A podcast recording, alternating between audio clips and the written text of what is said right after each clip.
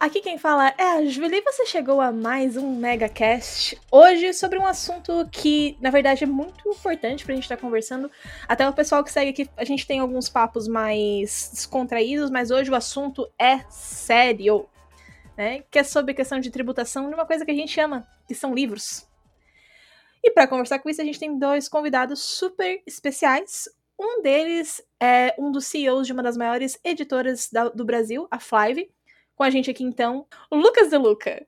Oi, Julia. Oi, Esté. Obrigado demais pelo espaço e pelo assunto também. Um assunto que a gente precisa falar sempre que a gente puder para tentar evitar mais uma injustiça gigantesca e também abrir o olho do pessoal para o que realmente é isso. É, para quem quiser acompanhar um pouquinho do meu trabalho e conversar comigo, porque o meu inbox é a coisa mais relevante mesmo do meu trabalho hoje em dia, você me encontra lá no Instagram com o Lucas dois vezes. E para conhecer a Flive, que eu adorei isso de falar, que é uma das maiores editoras, e isso me deixou com o ego lá em cima. Para você conhecer, então, uma das maiores editoras do Brasil, com certeza uma das editoras que mais publica brasileiros no Brasil, se não a que mais publica, vai em arroba editoraflive em todas as redes sociais, mas principalmente no Instagram, que você vai ter o suporte do Flivinho, o único mascote que realmente conversa com Olha você. Olha só. Se... Vibes Magazine Luiza.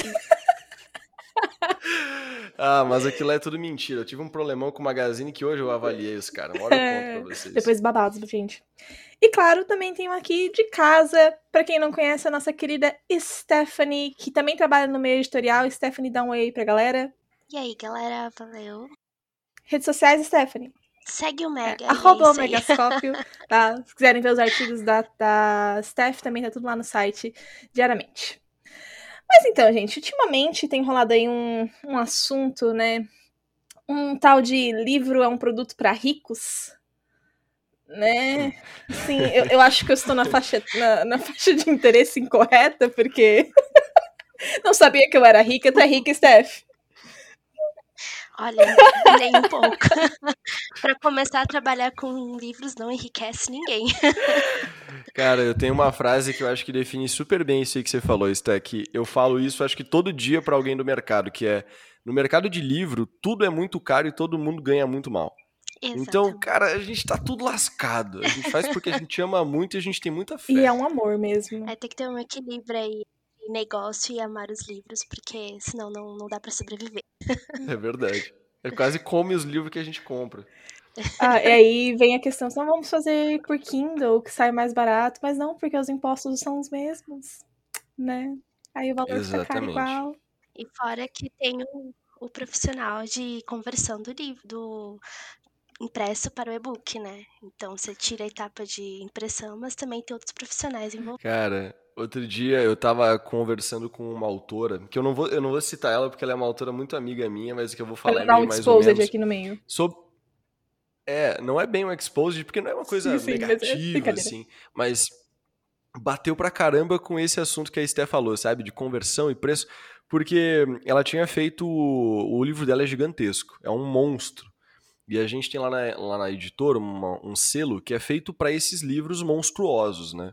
Que o autor ele paga metade da publicação dele e a outra metade a gente paga.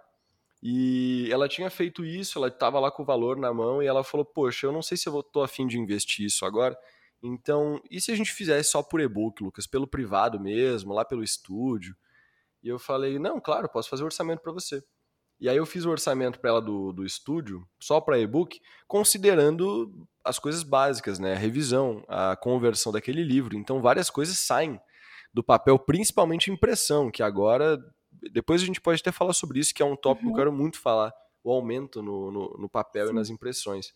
E, cara, o valor que ela ia pagar deu uma diferença muito pequena, sabe?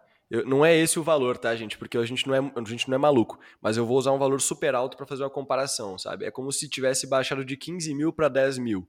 É uma diferença grande, só que ao mesmo tempo continua sendo um Sim. valor alto, sabe? Então aí a gente percebe que não tem muito para onde correr quando você fala sobre trabalhar com isso. Sim. E tem aquela Exatamente. questão também que, que o leitor raiz tem aquela coisa de, ah, eu quero sentir o livro na mão, né? Eu quero Sim. sentir o cheiro do livro novo. O que tem decaído, acho que a, as novas gerações assim não tem mais tanto isso, mas ainda rola.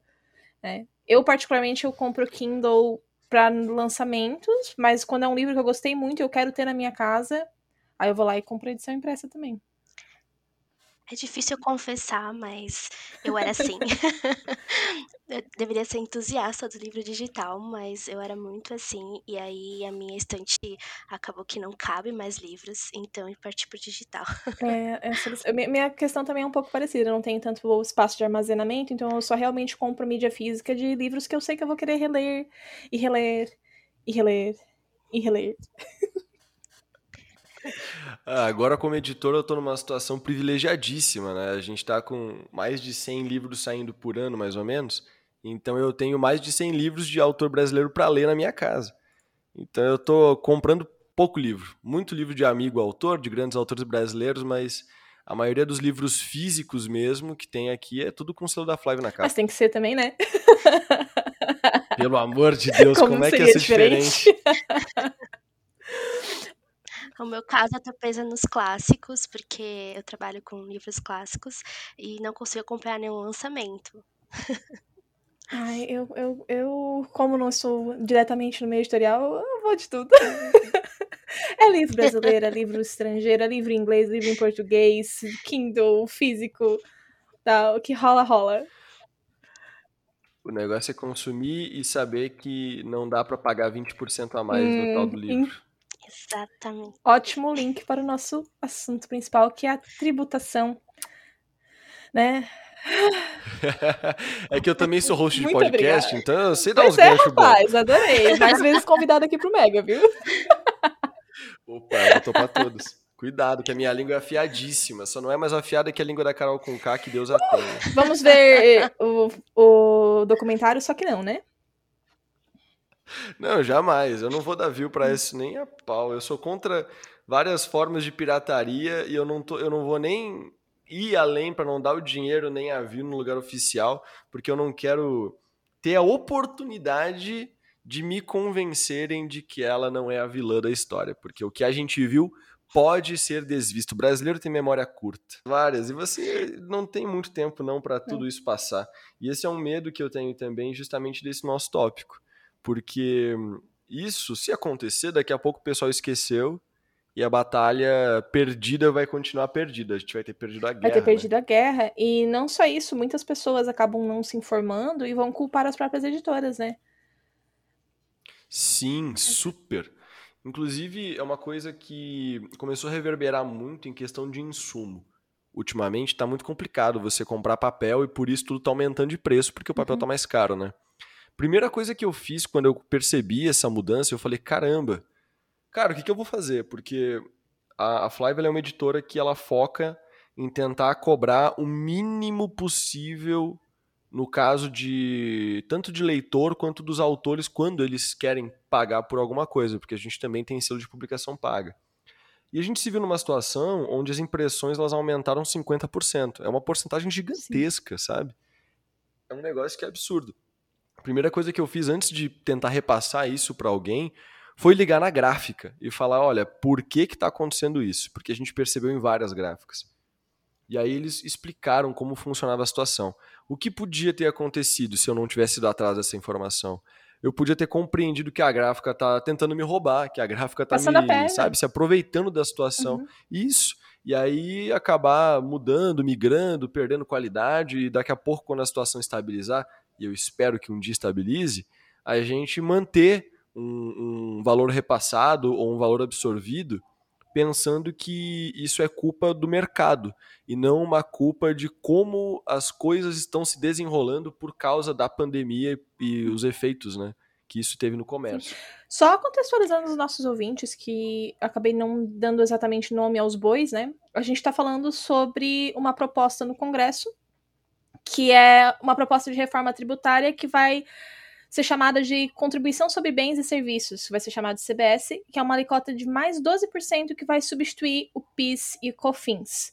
O PIS e o COFINS, os livros, né, eram produtos isentos desde 2004, e com essa reforma os livros agora voltariam a ser cobrado essa nova tributação. É, aí foi o que ele falou ali do aumento do, do, valor dos papéis também. Tudo isso dentro, papel, revista, a quem lê HQ, tudo isso vai ser afetado. Então já, já sente o bolso, né? A galera que compra HQ mesmo é uma por semana e olhe lá. Às vezes até mais. Uma coisa que, que, que até foi alguém de vocês que apontou e eu achei sensacional fazer essa analogia foi com o quanto que um escritor hoje em dia ele ganha de uma editora normalmente. E na real, a gente tem uma variação aí, você encontra, tá, no mercado, desde 3% que o autor recebe de royalties até 12% no caso de um autor extremamente quente, um cara que ele está sendo muito disputado ou alguém que já morreu e a família tem os direitos e é aquele, aquela, aquela pessoa que vende só de botar na estante. E por que, que essa porcentagem? Muitos autores acham que eles estão sendo roubados pelas editoras. E alguns casos realmente estão, principalmente quando a editora te oferece 30%. Vocês já viram isso alguma vez, com certeza. Quando a editora oferecer uma porcentagem muito alta para o autor, é porque com certeza quem está pagando essa cota aí é o próprio autor. Mas no geral, no mercado, é, a gente, a editora, ela vai ter um lucro em cima do livro vendido de 10, aí que tá, de 10 a 30% no final da cadeia. Porque tem a gráfica, que fica com uma parte gigante, tem a livraria, que hoje em dia quase todas elas praticam 40% sobre o uhum. preço de capa.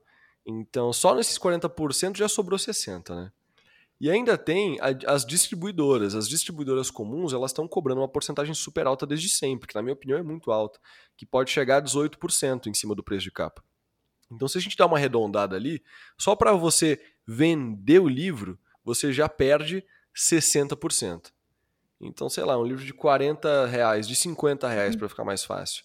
Se você gastar 8 para imprimir, pensando em aquelas tiragens de 3 mil exemplares, 5 mil exemplares, que o brasileiro, a editora brasileira não costuma fazer, a média, segundo a CBL, é de 2,3 mil exemplares nas tiragens brasileiras, o que é uma miséria, é ridículo, chega a ser uma vergonha, sabe? E para autores brasileiros, é, a média que a editora Flive tirou é de tiragens de 100 exemplares em um ano. Então é, é, é ridículo, é muito mais ridículo. Então você, esse é um valor muito otimista, uns 8 reais para um livro desses.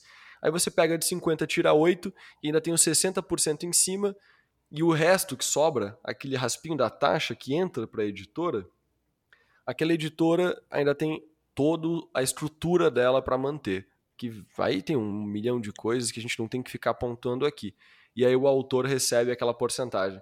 Então é uma cadeia que ela é totalmente predatória. Todo mundo está ganhando pouquíssimo, desde a livraria até o distribuidor, até o autor, até a editora. Só que tudo continua sendo mega caro e mega injusto. E aí você vai lá e vai botar mais 12% numa alíquota. Cara, isso é você enfiar uma faca direto no cachorro que já está estrupiado no chão e foi atropelado por três motociclistas. E a gente é vergonha. contra enfiar é facas é em muito... cachorros, fique bem claro. Por isso que estamos aqui. E contra atropelar cachorro também. Hashtag salvem os cachorrinhos. Aí quem sabe, quem sabe a causa fique mais popular se a gente colocar cachorro no meio. Né? Seria uma boa, né? Vamos fazer um cartaz assim. Isso é, é, completamente inconsistente, porque grande parte das compras do mercado editorial é do próprio governo. Então Sim. ele mesmo pagaria essas taxas, né? Enfim. É aquela famosa o governo pagando para ele mesmo, que acontece uhum. pra caramba. Sim. Ah, assim. E o, o, mais engraçado desses TBS é que fala que uh, não vai é, dispensar essa alíquota para a parte editorial, é, para poder utilizar esse valor em outros fins que eles não especificam é, porque no Brasil, quem consome livros são pessoas que têm mais de 10 salários, recebem mais de 10 salários mínimos. É, e os pobres, que está bem especificado, eles dariam livros para os pobres. Mas quais livros, né? Olha a benevolência, né? Daremos isso... livros aos pobres. Olha como somos bonzinhos. Cara, Exatamente. isso para mim, na verdade, é, é uma grande manobra para conseguir manipular, primeiramente, a opinião pública e censurar o mercado literário. Apesar de o mercado de escritores brasileiros ser um mercado mega abafado, porque o governo já compra muita coisa. As editoras, a maior parte delas, elas não vivem do George Martin, do Harry Potter. Apesar de dar uma bela ajuda, né? Elas vivem principalmente justamente de vender livro para o governo, de uhum. fazer material e inserir em editais do governo para que eles comprem aquelas tiragens gigantescas e façam uma distribuição porca, sem atenção de verdade. Quando você fala em distribuir livros pelo governo, você está falando de manipulação do que vai ser distribuído. A gente teve isso com o governo Bolsonaro já, com um monte de livros que ele fez saírem de circulação do, do catálogo do governo e as coisas a mais que ele tentou inserir. A gente viu isso no, no Enem. Se as respostas do Enem são tendenciosas para o que o governo acha correto, nada impede esse governo inescrupuloso e nem os próximos, que podem ser herdeiros dele ou não, de fazer a mesma coisa com os livros. Então, quando a gente coloca o livro mais caro, ele sim passa a ser da elite. E a elite, ela já é a elite. Ela não é tão aplacada pela manipulação que a gente tem dos meios de comunicação gratuitos e baratos. E aí, quem vai dar o livro para o pobre? E o pobre, meus amigos, não é o pobre classe C, D e E, é o pobre classe média. Porque o classe média, ele é tão pobre em questão de proximidade com um nível de vida diferente do que o cara que não tem absolutamente nada de, de salário. Isso é uma, uma coisa que eu aprendi com uma amiga um tempo atrás. É, o grande erro do pequeno empresário e do, do participante da classe média brasileira é achar que ele está mais próximo do milionário do que do pobre, quando na verdade ele está muito mais próximo de quem é pobre. E ele, em vez de lutar pela classe dele, que é essa classe, ele fica lutando para o milionário ter isenção, isenção de imposto cada vez mais. É um famoso. Tem, nós temos um ditado que é a pessoa que come mortadela e a rota caviar. Né? Esse é um cenário da nossa classe média que se considera classe média alta, mas esse alto não chega assim. Não... não faz cosquinha. É só a gente lembrar que tem a, uma escola no, em São Paulo que cobra 12 mil reais de mensalidade para um, pra um é. adolescente é. estudar. Você consegue pagar 12 mil de mensalidade sendo Jamais. classe média? Então, cria vergonha na cara, brasileiro. É, é uma situação que, que seria toda uma questão de reconscientizar a população. E uma boa forma, supostamente, né, deveria ser de reconscientizar a população, seriam com, adivinha? Livros. Livros. Uau! Quem está surpreso, levanta a mão.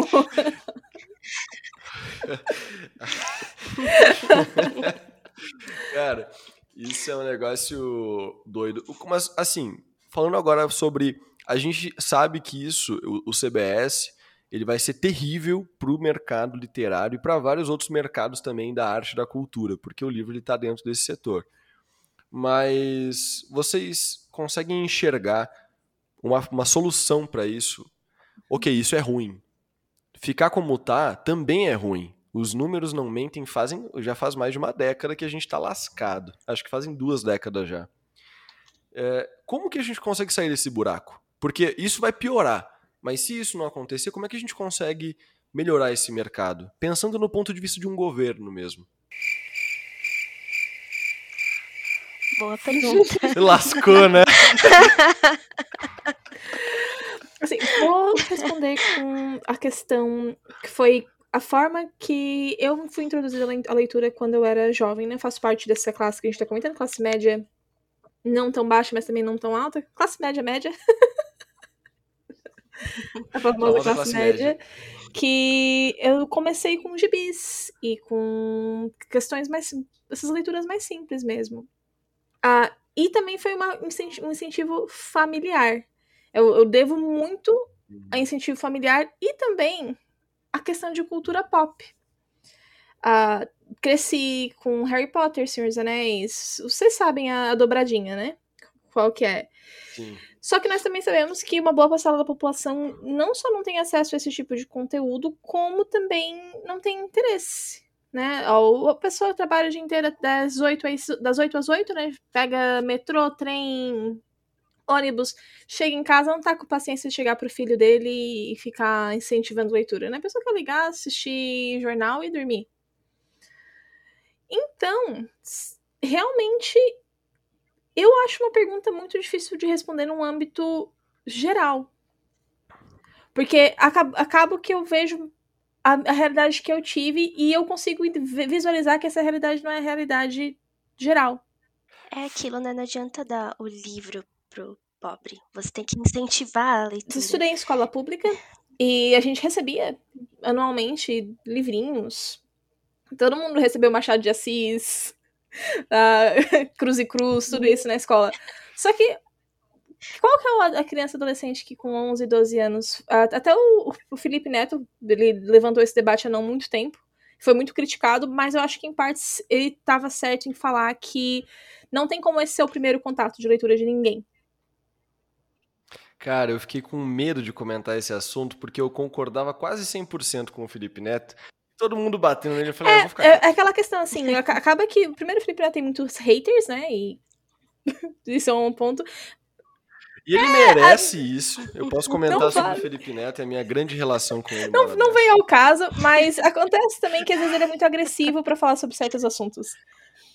É, então, eu acredito que isso interfira na reação das pessoas. Mas que é uma realidade, é uma realidade. Não tem como chegar para uma criança de 10, 11 anos que nunca leu nada e mandar ele ler as memórias próximas de Brás Cubas. Olha, eu acho que eu, eu fiz parte de um grupo muito seleto e muito sortudo da sociedade, porque eu estudei em escola pública a minha vida inteira.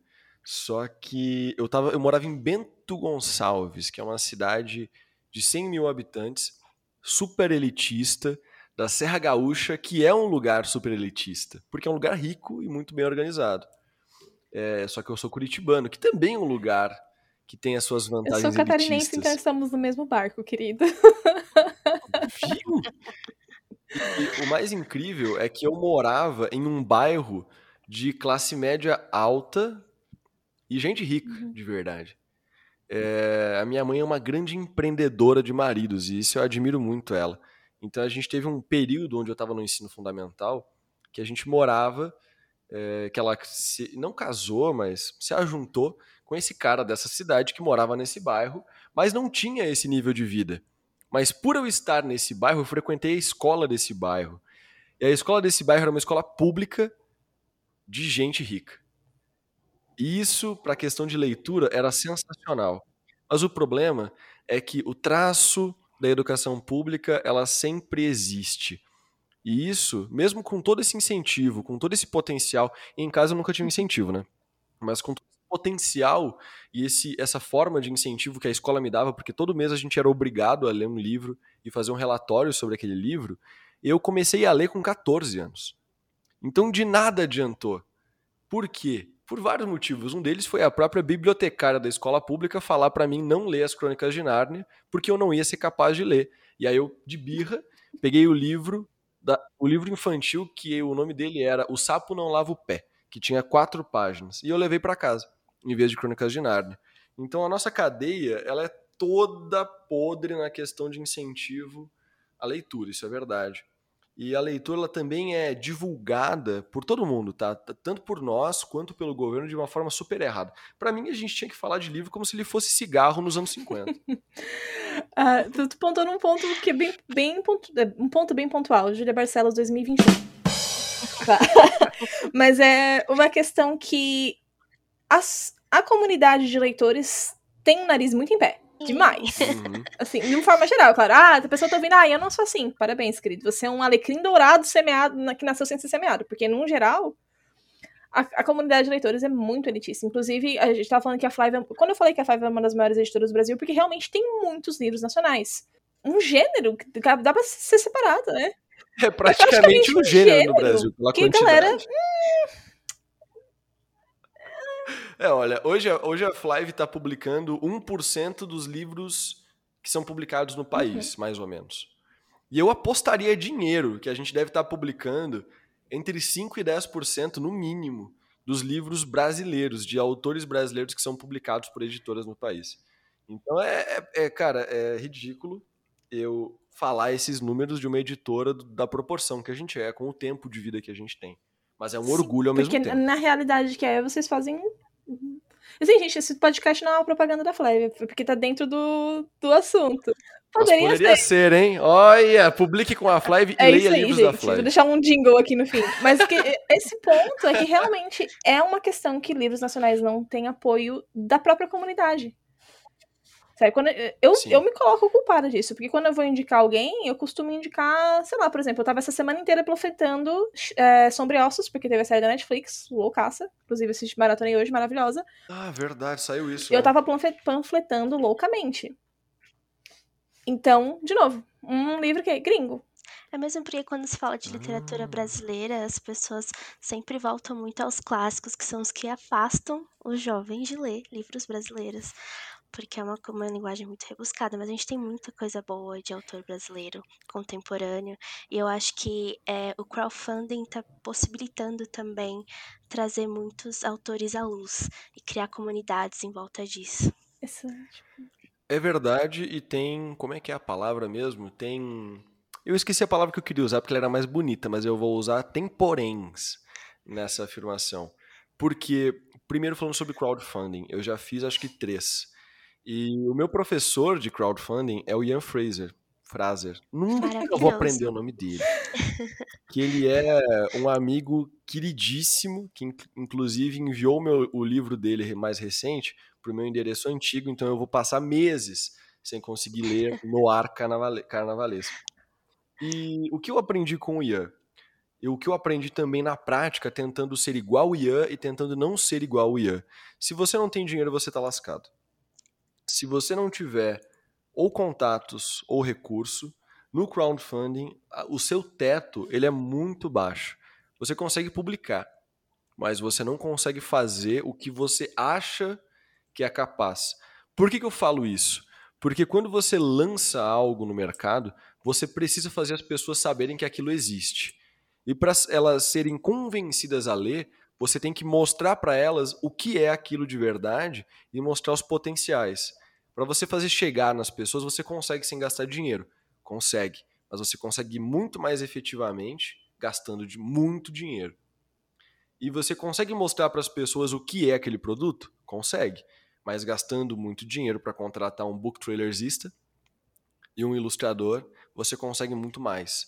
Então, para você levantar os 32 mil da primeira campanha do Ian, foi necessário 9 mil reais de investimento. Para você conseguir levantar os milhões que foram levantados com Tormenta, Jovem Nerd e agora o Selbit, você precisa de anos se curvando para a cultura pop e construindo um público que é um público engajadíssimo construído em anos. Então, a dedicação e o esforço e a dificuldade, ela ainda existe. Mas o crowdfunding, ele dá a possibilidade de você executar e você dá o primeiro passo. E também o segundo, o terceiro, o décimo, quarto também dá. Mas você consegue fazer, você consegue publicar. Mas tem muito autor se matando no crowdfunding. Eu falo isso como experiência de editor de autores brasileiros. Eles vão para lá vendo os números incríveis que os outros autores conseguem e eles esquecem de olhar como aqueles autores conseguiram alcançar aqueles números. Parece mágica, parece super fácil. Só que existe toda uma escada por trás, ou de dinheiro ou de tempo investido. Um dos dois ou os dois. E aí eles vão lá, quebram a cara, ficam chateados e botam a culpa nos leitores que não leem eles. Que tem uma parcela, mas não é 100%. É porque você já tem que ter a comunidade estabelecida, pelo menos o caminho até chegar a ela bem definido para uhum. realmente conseguir fazer valer. E fora que tem a questão da distribuição, que eu vejo que é um dos maiores, das maiores dificuldades é, no crowdfunding. Também sou seguidora da palavra do Ian, da Valkyria Vlad também, da editora Wish. É... Super, nossa, eles são meus heróis em questão de crowdfunding. Eu tô nem aí pro Tormenta. Tô nem aí. Eu falei com os caras, com o Guilherme Serve, Sade, esqueci o nome dele agora. Sou. Nem, nem toquei no assunto do Catarse, porque para mim quem sabe fazer Catarse é justamente a Wish e o Ian. Os caras são os que eu mais admiro.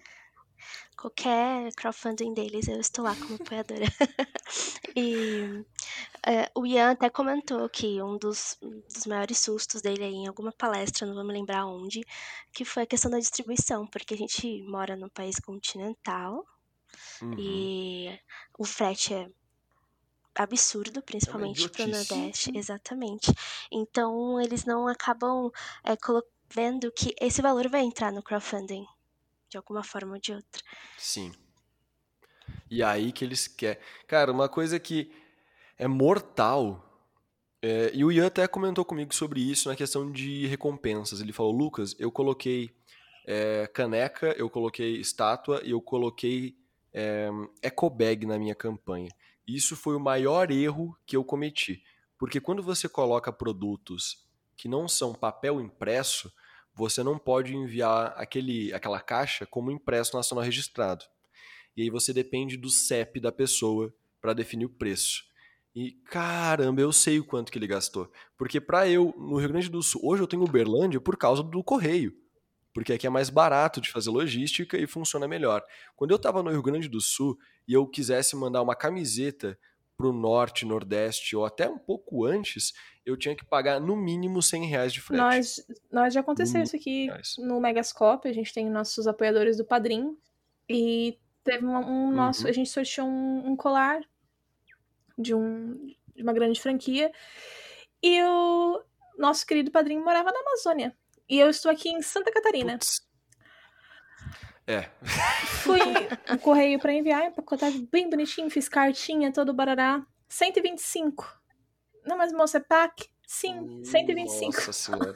Peguei o colarzinho para casa, voltei, comprei um bloquinho de notas, forrei o negocinho do bloquinho de notas, taquei o, caderno, o, o colarzinho dentro, mandei por 14 reais como impresso. Eu não te culpo e eu já fiz exatamente igual. Várias vezes. Eu já cheguei a cortar papelão no formato do livro para conseguir colocar recompensa entre o papelão e o livro e coloquei dos ladinhos para parecer que era dois livros. Já mandei muita camiseta, assim. Como. Mandei muita coisa assim. Nossa. Não, não faz sentido. É, não, não outro, outro problema do mercado tô... de livros, gente. Isso é uma, é uma coisa que eu sempre fico perguntando e eu fico batendo cabeça quando a gente entra no assunto de privatização dos Correios. Porque eu trabalho hoje tanto com transportadoras privadas quanto com os Correios. Só que as transportadoras privadas, eu até hoje não consegui achar ninguém que supra o envio de um livro. Apesar de a gente ter a Amazon, por exemplo, né? Você consegue fazer o envio de um livro só e você tem um custo excelente e quase nunca vem por correio. Então, quem é gigantesco já tem opções. Quem é pequenininho ou médio não tem, não tem essa opção ou é um pouco mais complicado. Só que, cara, eu já, eu já passei por cada uma com os correios, por cada uma que eu sei que é, a privatização dele teria várias questões positivas na questão de livre mercado. Mas quando isso fosse ser feito, precisaria ser definida várias regras para garantir que algumas coisas continuassem como elas são hoje, e principalmente essa questão do impresso, porque um Brasil sem um transporte especializado em livro e produtos assim, mas eu falo de livro porque a gente está falando sobre livro aqui, é, é um Brasil que não vai ter mais como você comercializar esse tipo de produto. Não tem como. É totalmente inviável. E fora que tem a questão da acessibilidade, porque eu já tive, passei muito perrengue com transportadora de não chegar aonde deveria. Sim. então os correios estão em qualquer lugar, né? Os correios demoram para dedéu às vezes quando para na CD, só que eles chegam em alguma hora, né? Até de barco. Até mas... de barco. Eu ia é. comentar isso agora, que principalmente nas regiões mais interioranas, tem muita transportadora que não vai. Não vai. Não, não vai. E se vai, eles eles se fazem de louco.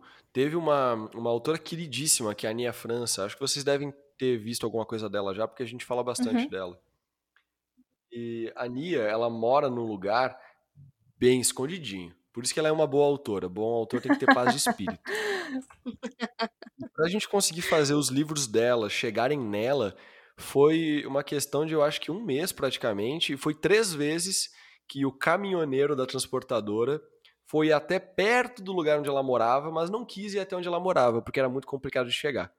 E aí eu tive que insistir, encher o saco e fazer um diabo para aquele negócio ser entregue. Então, isso é verdade. Esse é o tipo de coisa que, se for para melhorar esse serviço, que a gente sabe que está num patamar que não vai melhorar tão fácil assim, tem que, se for substituir o correio, tiramos o correio, não tem mais correio, agora é livre mercado. Tem que ter legislação bem certinha e realmente funcionar que mantenha esses direitos, esses deveres.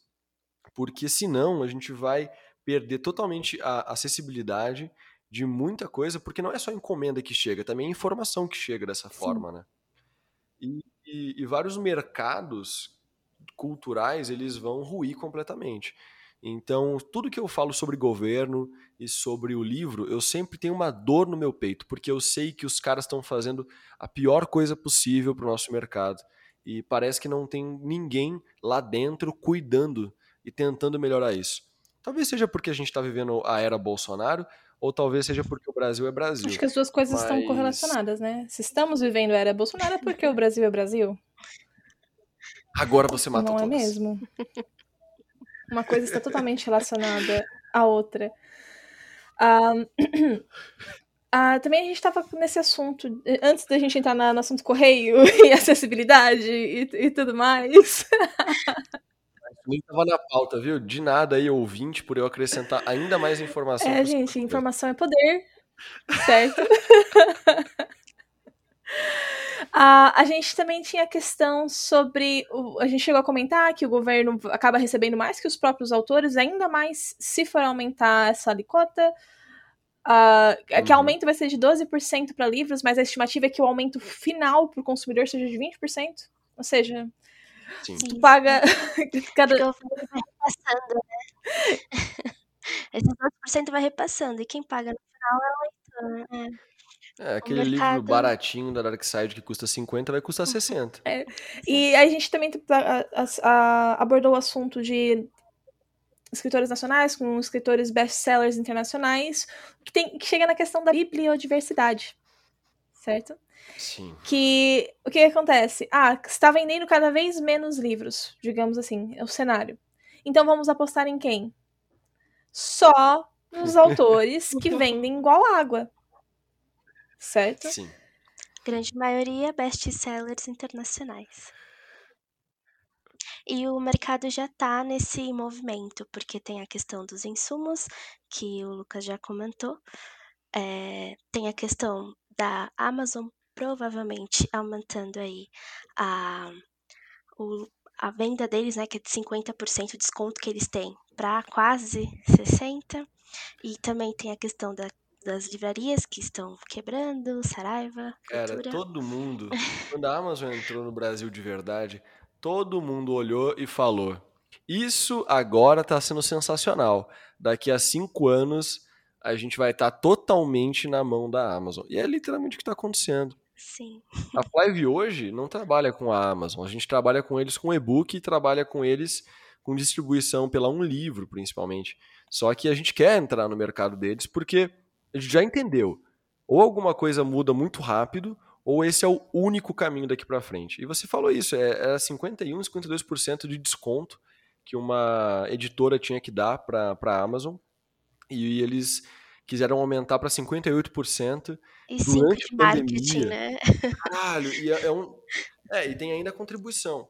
É uma, é uma questão que é literalmente assim, olha, vocês já perceberam que quem manda nessa bagaça agora é a gente. Então, parabéns por terem deixado a gente sentar na janelinha. E ainda achou bonito, sentou na janelinha a gente bateu palma, né? Olha que legal, a Amazon tá vindo bateu. pro Brasil. Yay! É que eles têm dinheiro infinito. É aquele grande negócio. O Brasil, ele, a geração Coca-Cola, ela, ela desvalorizou a nossa cultura local e isso foi reverberando. Até agora, eu não sei se é a minha bolha ou se é o Brasil, que parece que está resgatando cada vez mais o senso de ser brasileiro e da nossa essência. Talvez porque o, o Coiso tentou tanto que a gente fosse patriota, que a gente pegou tanta raiva dele, começou a ter, a, a ter orgulho do que é realmente ser brasileiro. Talvez. Não tenho tanta certeza. Ressignificar, Mas... né? Ressignificar esse patriotismo. Eu ia comentar que recentemente teve a questão do pessoal no Twitter pegando a bandeira do Brasil, colocando nos, nos próprios nicknames, como tipo, estou ressignificando a bandeira do Brasil. Ah, que me recuso que isso Sim, represente coisas. É a minha bandeira, não é a bandeira dele. Mas. Isso eu acho que foi o maior crime contra a identidade brasileira possível. O, aquele desgraçado adotar justamente a bandeira do país como bandeira dele, entendeu? Porque agora todo mundo que usa uma, uma, camiseta do Brasil não tá mais torcendo pro Brasil ser campeão da Copa, que também é uma ilusão. Tá torcendo olha que porcaria. É, realmente, meu marido tem uma camiseta do Brasil, ela está aposentada. A minha também. Nossa senhora.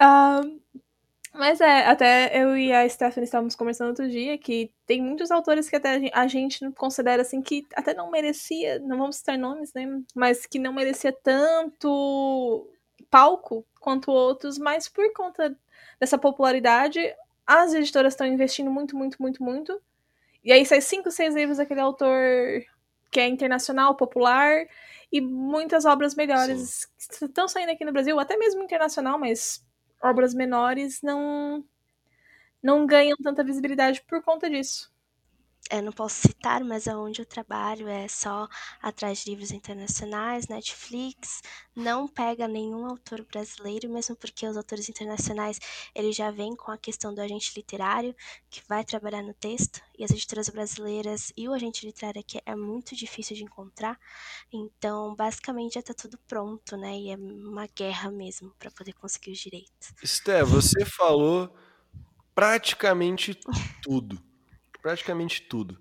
A grande questão é, a editora não faz sentido nenhum comercialmente para uma editora grande que ganha dinheiro vendendo livro publicar um livro que ela não sabe se vai vender e ter um setor para avaliar livro.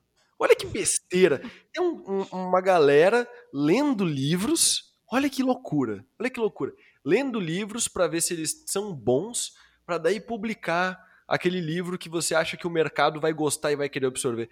Olha que viagem da minha cabeça, que coisa mais futurista, né? Já pensou você ter uma, uma equipe numa editora para avaliar se o livro é bom para publicar ele? Que coisa de maluco, cara.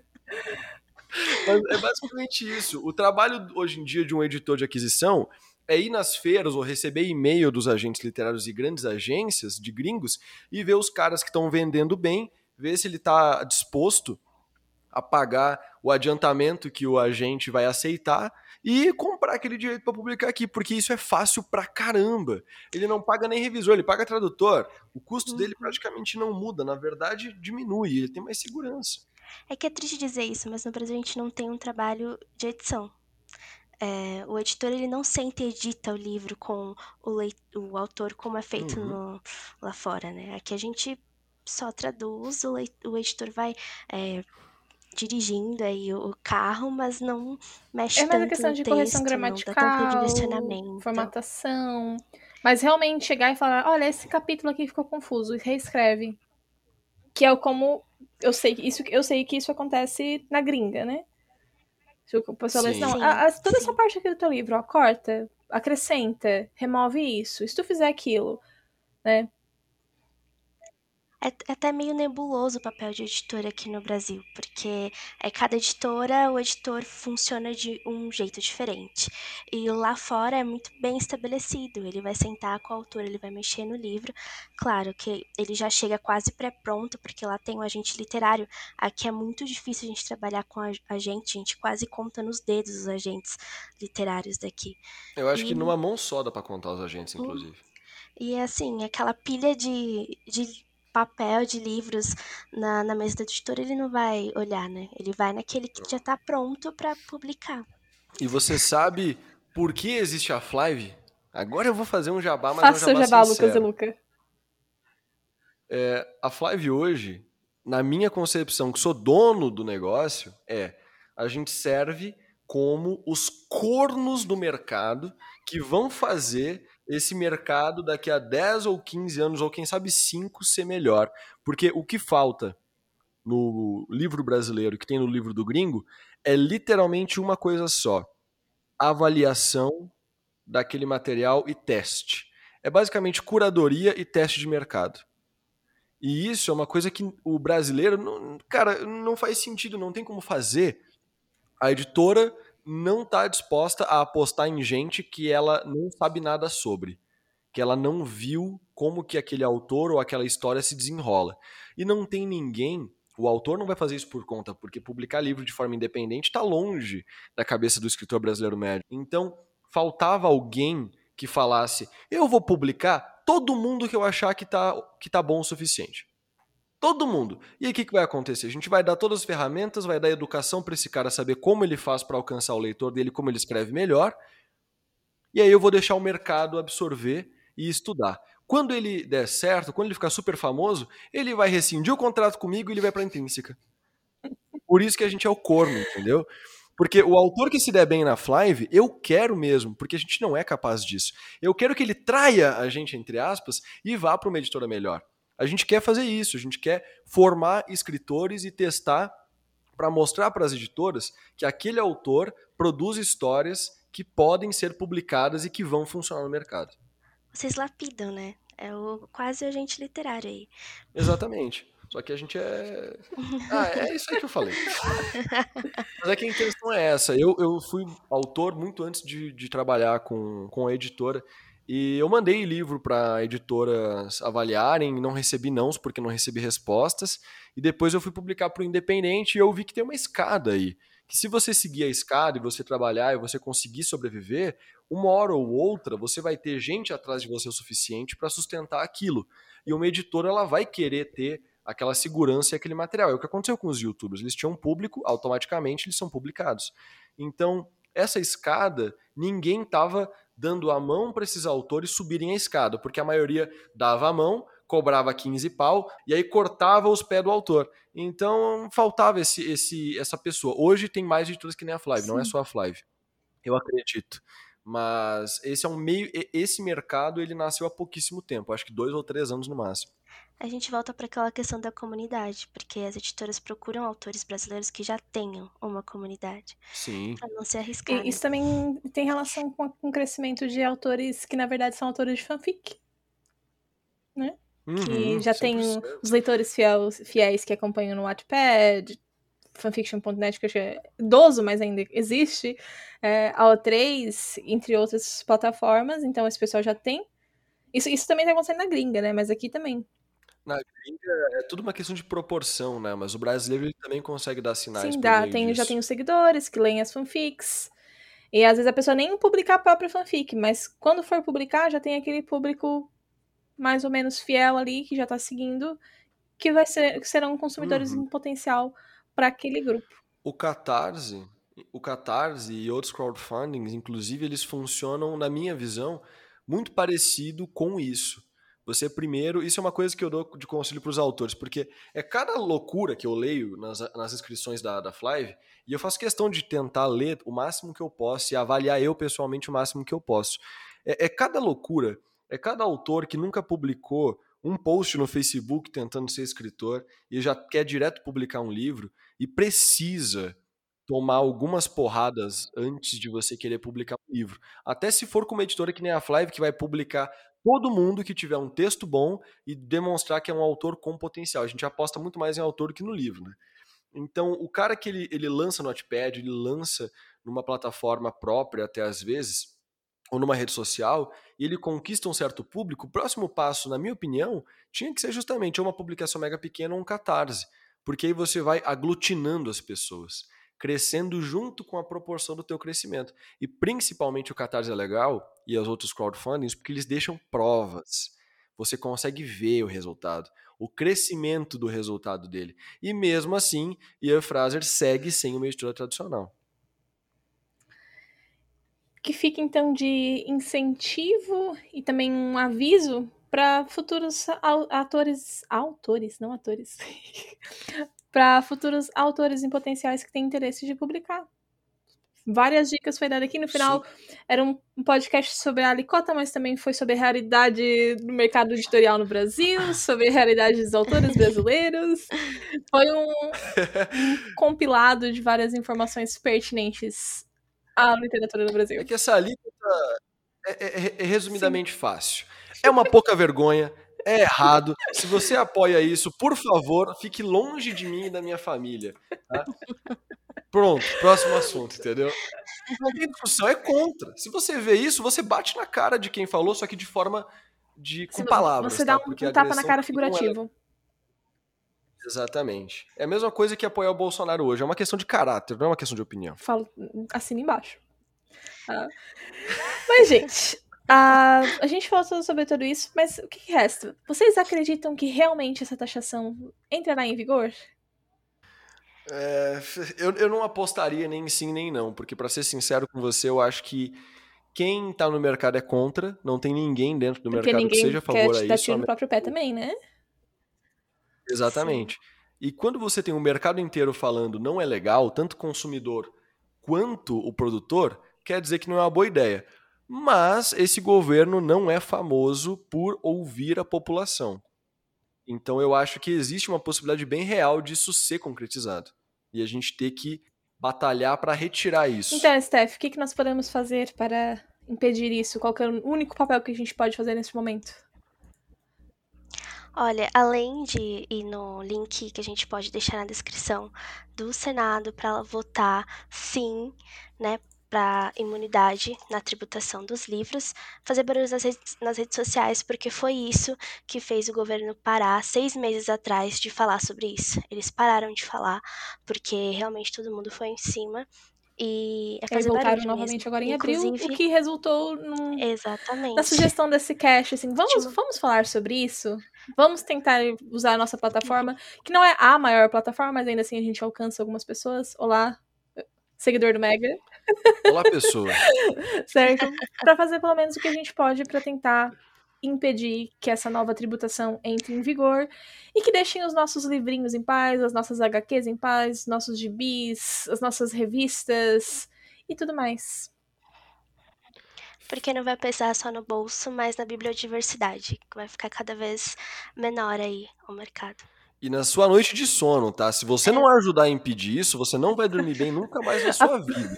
Eu, se isso for aprovado, eu vou dormir muito tranquilo, muito tranquilo, porque eu sei que eu fiz o que eu pude. Inclusive, fica aqui um apelo. O podcast ele vai estar no Spotify? Spotify, Deezer, Google Podcasts e Apple Podcasts. Bicho, então não tem desculpa para você não clicar agora no teu celular, porque você tá escutando no celular esse negócio, em compartilhar nos stories do seu Instagram, ir lá e marcar todos nós, é arroba lucas dois vezes, outros arroba as É arroba o megascópio, marca o mega lá, que aí todo mundo vê.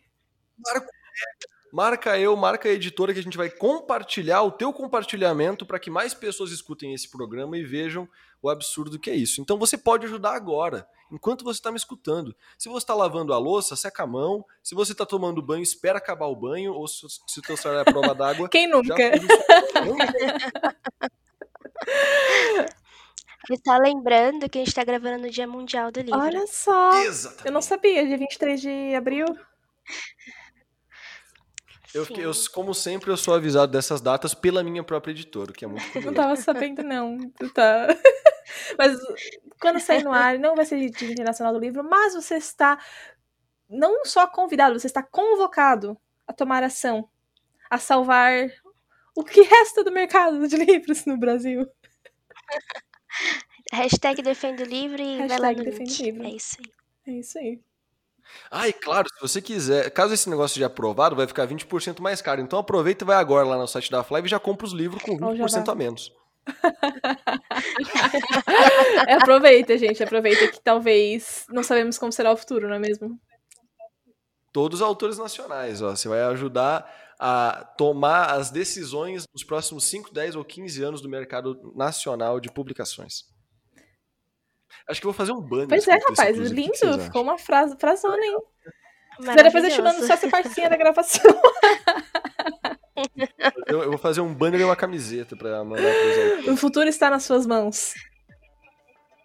Compre livros da Flive. Nossa, que perfeição. Mas então, gente gostaria de agradecer a presença de vocês dois. Tanto o Lucas quanto o Stephanie com pontos muito cruciais sobre esse assunto. Tá? Então, dá um bye aí pra galera. Bom, gente, É, vou falar novamente, defendo o livro, valeu por escutarem até aqui, é, acompanhe o Mega, a Flive e vamos lutar aí para cultura e informação. Senhor Lucas sempre. de Luca. Olha, primeiro eu queria agradecer por vocês terem esse espaço, esse espaço é sensacional. O Mega, ele é uma, uma plataforma, um lugar que também é sensacional só de existir. Então, primeiro, obrigado por existirem. E segundo, por me permitirem fazer parte de um pedacinho e discutir um assunto tão importante quanto esse com vocês. E obrigado a você ouvinte que ouviu e está compartilhando nesse momento de novo ou pela primeira vez, caso não tenha compartilhado antes. Fiquei soft agora. Tá?